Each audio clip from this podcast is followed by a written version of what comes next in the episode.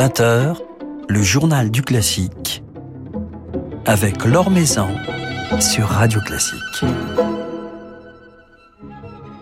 Bonsoir à tous, c'est avec Edith Cana de Chizy que nous passerons un petit moment ce soir.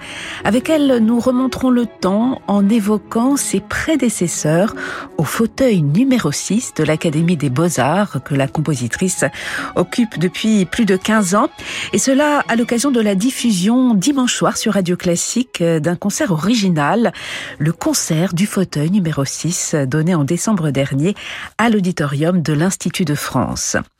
Et puis comme tous les Emmanuel Giuliani du quotidien La Croix nous rejoindra pour une petite escapade à l'étranger. Cette semaine, direction Liège, ville natale de César Franck. Avant cela, quelques nouvelles du monde musical. Nous venons d'apprendre la disparition hier à l'âge de seulement 48 ans du violoniste, compositeur et chef d'orchestre finlandais Jaakko Kuusisto qui a succombé à un cancer. Frère du violoniste Pekka Kuusisto avec qui il formait un duo, il s'est illustré notamment au disque en enregistrant toute l'œuvre de jeunesse de Sibelius et a dirigé quelques belles phalanges européennes. Il était aussi l'auteur d'une quarantaine d'œuvres, en grande partie destinées à son instrument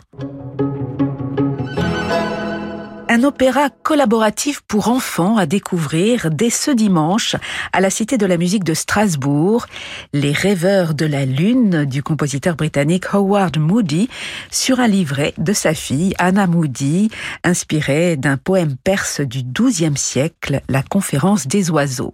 Commandé par l'Opéra national du Rhin, cet ouvrage sera donné en création mondiale dans le cadre d'un spectacle réunissant des enfants issus d'écoles de la région, d'un institut pour enfants déficients auditifs et de la maîtrise du Conservatoire de Strasbourg, avec également les solistes de l'Opéra Studio de l'Opéra National du Rhin. Alors sous la forme d'une fable onirique, cet opéra nous invite à réfléchir sur quelques thèmes comme la résistance face à l'oppression, l'environnement ou encore la liberté de penser.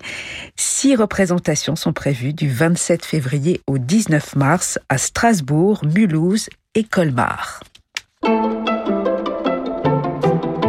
La musique de Mozart, vendredi soir au théâtre de Caen, Mozart par Julien Chauvin et ses musiciens du concert de la Loge qui présenteront le programme de leur récent et formidable album Simply Mozart, un programme associant l'ouverture des noces de Figaro, la symphonie Jupiter et le troisième concerto pour violon, des pages dont ces musiciens soulignent admirablement la théâtralité et toute la spontanéité. Alors la mezzo-soprano Adèle Charvet les rejoindra pour chanter également quelques airs des noces de Figaro, d'Idoménée et de la Clémence de Titus.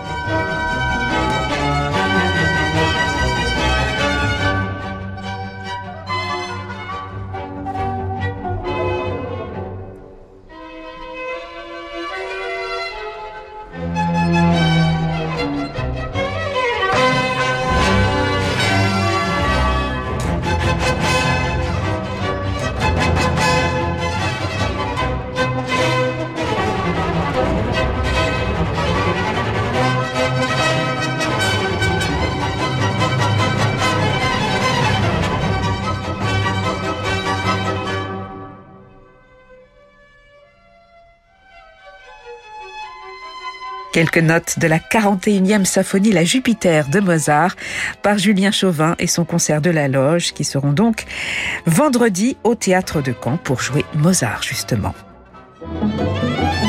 L'Or sur Radio Classique.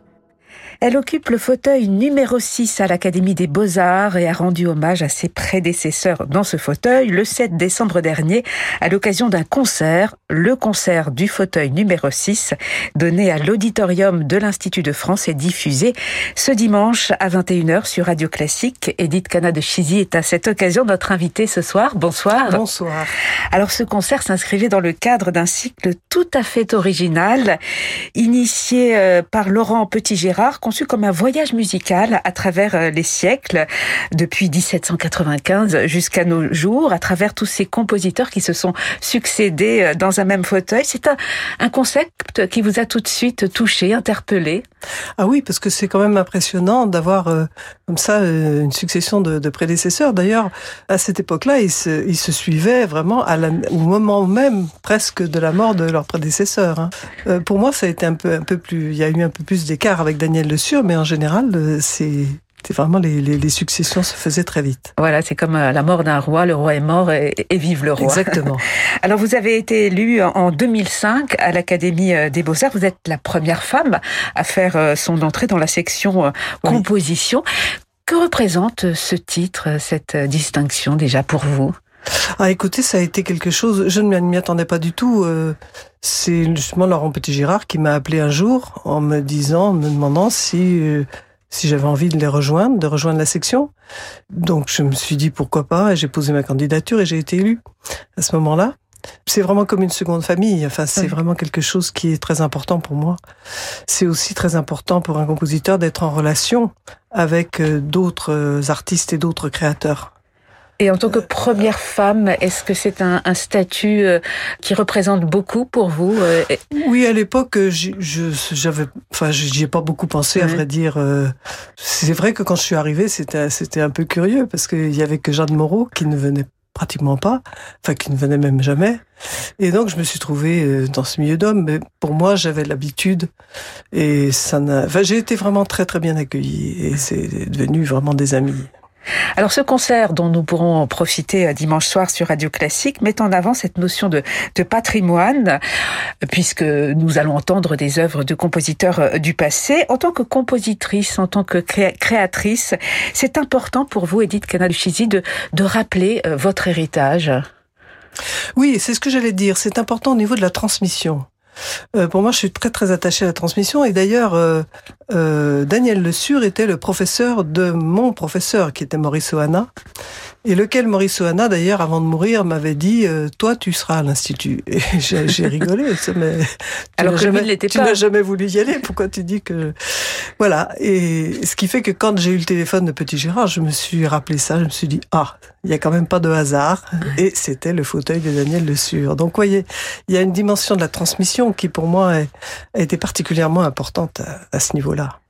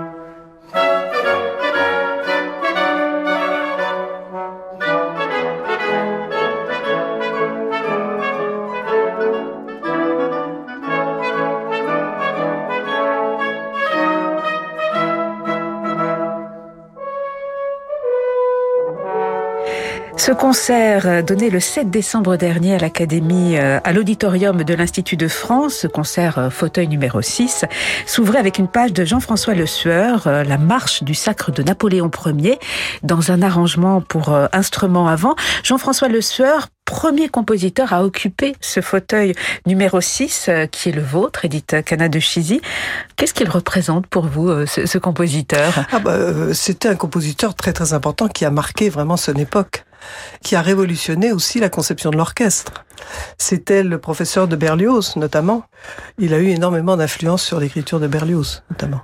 Mais vous vous sentez vous-même en tant que compositrice aujourd'hui dans, cette lignée, dans, cette de cette grande école française? Euh, On peut pas dire, parce qu'il y a eu tellement de, révolutions euh, et de découvertes dans la musique, on peut pas dire qu'on est héritier de d'une certaine façon de, de, penser la composition et la musique. Est-ce qu'il y a vraiment une tradition musique française? Peut-être. Euh, mais en tout cas, pour moi, je me réfère plus à Debussy qu'à Jean-François Le Sueur. Alors, vos prédécesseurs dans ce fauteuil numéro 6, Edith Cana de Chizy, sont pour certains fort célèbres. On connaît Jean-François Le Sueur, on connaît Jules Massenet. D'autres sont euh, oubliés, de quasi inconnus. Je pense à, Michel Carafa ou encore à, François Bazin ou, même Tony Aubin, des compositeurs dont, les noms sont, tombés dans l'oubli. Vous, les connaissiez vous-même? Ah bah, Tony Aubin, oui, c'était quand même euh, un professeur de composition au, CNSM, enfin, oui, mais peu connu du grand public. Hein. Oui, connu du grand public. mais, mais c'est quand même curieux de voir que tous, euh, ils étaient tous issus du conservatoire. Hein. Ils étaient tous élèves et professeurs, ou presque. Euh, alors Carafa, c'est un, un cas à part. Hein. Il était italien. Il a été élu très peu de temps après sa naturalisation française. Mais c'est quelqu'un de, quelqu'un d'intéressant. On a joué là euh, un quatuor à cordes parce qu'il avait évidemment que des opéras et c'est un quatuor à cordes qui est une, une ouverture d'un de ses opéras. Le fait d'occuper le même fauteuil que, que ces compositeurs, est-ce que cela suscite en vous, Edith Cana de Chizy, une, forme de tendresse vis-à-vis de, vos prédécesseurs, enfin quelque chose, un sentiment particulier? Bah, C'est un sentiment de, encore une fois, de, de, de, quelque chose qui se continue, enfin d'une grande continuité. Et ce qui est quand même très impressionnant, c'est la pérennité de, de l'institut. C'est cette continuité qui s'établit euh, au courant des âges. Quoi. Il, y a, il y a quand même là maintenant, on est presque à en, 2095, ça sera euh, l'Académie des Beaux-Arts aura trois siècles.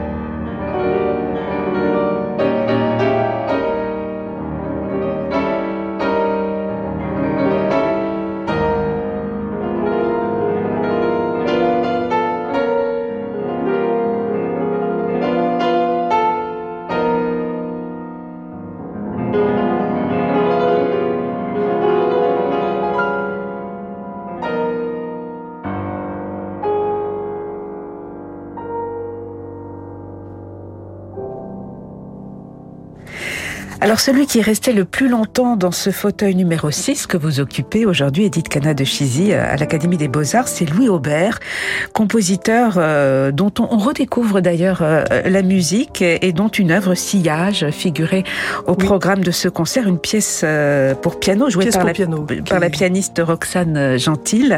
Une musique très ravelienne. Oui, c'est un, vraiment une très très belle pièce. C'est un très bon compositeur. Oui, tout à fait. Et qui était très proche de, de, Ravel. Oui, oui, à, tel point que Ravel lui avait proposé de terminer Daphnis parce qu'il n'en pouvait plus. Et Louis Aubert a dit non, ça jamais, jamais, jamais je ne toucherai une de vos partitions. Et voilà, et il, conclut en disant que que c'était l'acte d'humilité le plus grand qu'il ait jamais revendiqué. Voilà donc Louis Aubert, l'un de vos prédécesseurs, euh, dans ce fauteuil numéro 6, à l'honneur tout naturellement dans le cadre de ce concert que nous diffuserons dimanche sur Radio Classique. Concert qui s'achevait avec euh, une de vos œuvres, Edith Chizy, donnée en création parisienne, une œuvre intitulée Outre Noir, une œuvre inspirée euh, par la peinture, une œuvre inspirée par Soulage, puisque la peinture est l'une de, vos grandes sources d'inspiration. Oui, tout à fait, tout à fait. J'ai fait plusieurs œuvres sur des peintres, notamment une concerto pour alto, euh, sur l'œuvre de Nicolas Destal, deux peintures de Turner et euh, trois autres de, de Whistler. Euh, pourquoi? Parce que j'ai toujours établi une, relation entre le matériau pictural et le matériau musical. Ça, c'est une, une, chose qui m'intéresse beaucoup. Je me suis toujours intéressée aux autres formes d'expression artistique. J'ai fait une licence d'histoire de l'art, dont un certificat d'art contemporain. Donc, je ne pensais pas justement trouver des confrères plus tard. Voilà, c'est quand même un domaine qui m'a toujours intéressé. Et quand euh, l'ensemble orchestral contemporain m'a passé commande, euh, j'ai été passionné par cette aventure de, soulage qu'il relate d'ailleurs dans, dans ses interviews. Euh, un jour où il était devant un tableau, un soir, il ne sortait pas du noir et il est allé se coucher.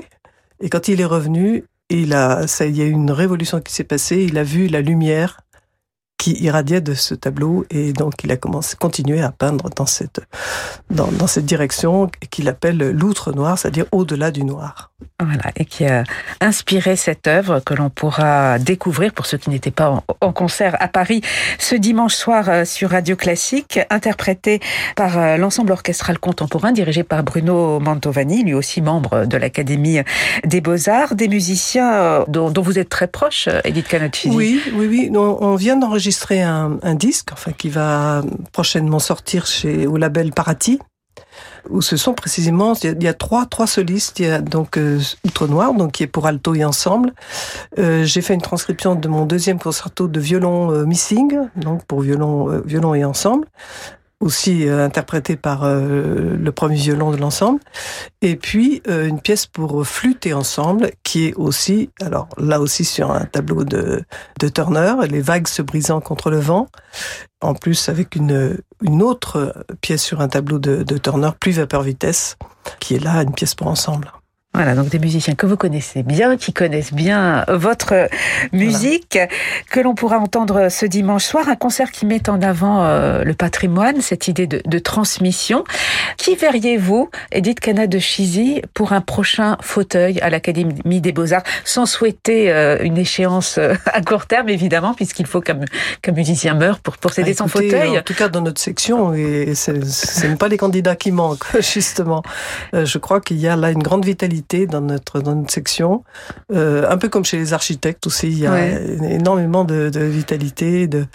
Donc euh, voilà, bien évidemment, je peux pas me, me prononcer, euh, mais, mais je suis sûr que là, ce ne sera pas les candidatures qui manqueront. Et alors vous êtes euh, toujours la, la seule femme. Est-ce que vous sentez une féminisation du, du, monde musical, de plus en plus de compositrices Bien sûr, dans les autres sections, il y a, il y a maintenant, on a de, depuis de très nombreuses femmes déjà. Hein. Donc il n'y a pas de raison que, que ça s'arrête. Voilà. Mais en tout cas, on profitera de, de, ce beau concert dimanche à 21h sur Radio Classique. Merci beaucoup Edith Canada Chizy pour votre éclairage. Merci beaucoup Maison. Et puis on découvrira votre nouvelle œuvre donc ce dimanche.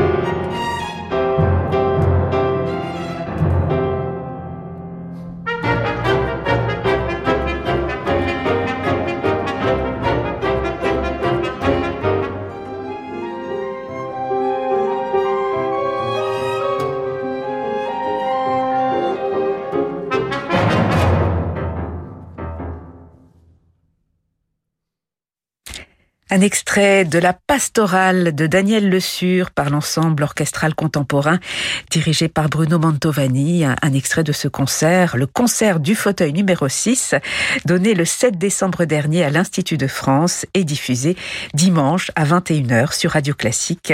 Concert qui s'achèvera avec une création, création parisienne d'une œuvre d'Edith Cana de Chizy. Le coup de cœur de la Croix avec Emmanuel Giuliani. Bonsoir Emmanuel. Bonsoir Laure. Alors vous nous emmenez à Liège cette semaine sur les traces de César Franck. Oui, je vous invite à un petit tour chez nos voisins de Belgique qui célèbrent à Liège, donc sa ville natale, le bicentenaire de la naissance de César Franck. Cet enfant du pays, qui est né le 10 décembre 1822, peut être suivi à la trace, si l'on peut dire, ou presque dans les rues et les bâtiments de la ville. Voisines les unes des autres, voici sa maison natale, l'église Sainte-Croix où il fut et l'ancien bâtiment du conservatoire de musique où il fit ses classes. Pas très loin de là, ce qui est aujourd'hui le théâtre de la ville porte sur sa belle façade son ancienne appellation qui sonne très bien, c'était une société d'émulation, un lieu où se conjuguait la promotion des arts et des sciences. La devise était d'ailleurs l'utile et l'agréable. Et poussé par son père qui y voyait déjà une source de profit, le jeune César Franck, âgé de 12 ans, son père fit même croire qu'il n'en avait que 11, donna au piano son premier concert public pour éblouir par sa virtuosité le public liégeois, en compagnie d'ailleurs de son frère qui était violoniste, son frère Joseph Franck. Un petit tour ensuite au musée du Grand Curtius permet de découvrir un espace dédié aux héros de l'année, où l'on admire en particulier la console de l'orgue Cavaillé-Cole de l'église Sainte-Clotilde à Paris, qui fut son instrument durant 30 ans. Et il faut absolument lire les informations sur cette console qui passa de main en main entre France et Belgique avant d'être installée pour un an dans le musée liégeois. Mais alors Emmanuel, le point d'orgue de cette année franque se déroule à la salle philharmonique de la ville. Hein. Oui, c'est cette salle philharmonique qui est davantage encore euh, le, le, le, lieu où la célébration franque bat son plein. Une salle qui a été construite au 19e siècle pour accueillir les concerts du nouveau conservatoire, l'ancien dont on a parlé, étant devenu trop exigu.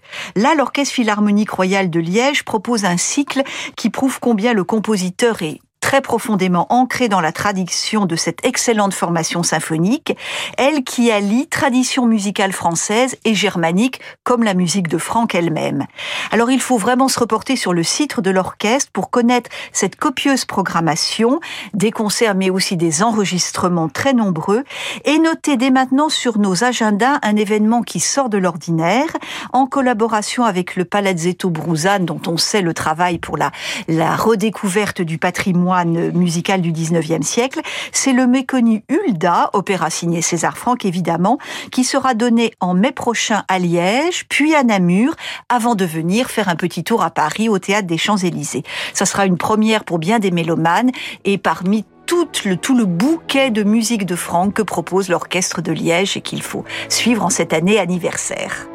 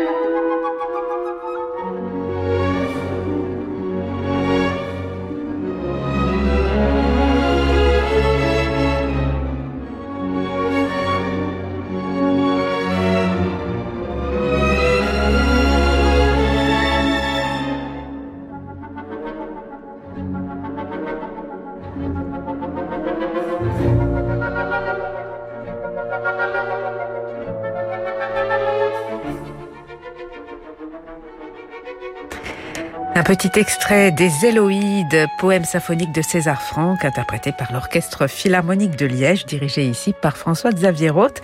Merci beaucoup Emmanuel pour ce petit voyage à Liège et à la semaine prochaine. Oui, Laure, avec grand plaisir. Merci à Robin Rieux-Vernet pour la réalisation de cette émission. Demain, nous serons en compagnie de Sébastien Dossé, le chef de l'ensemble Correspondance, qui viendra nous présenter son nouveau et merveilleux album dédié aux motets de Delalande.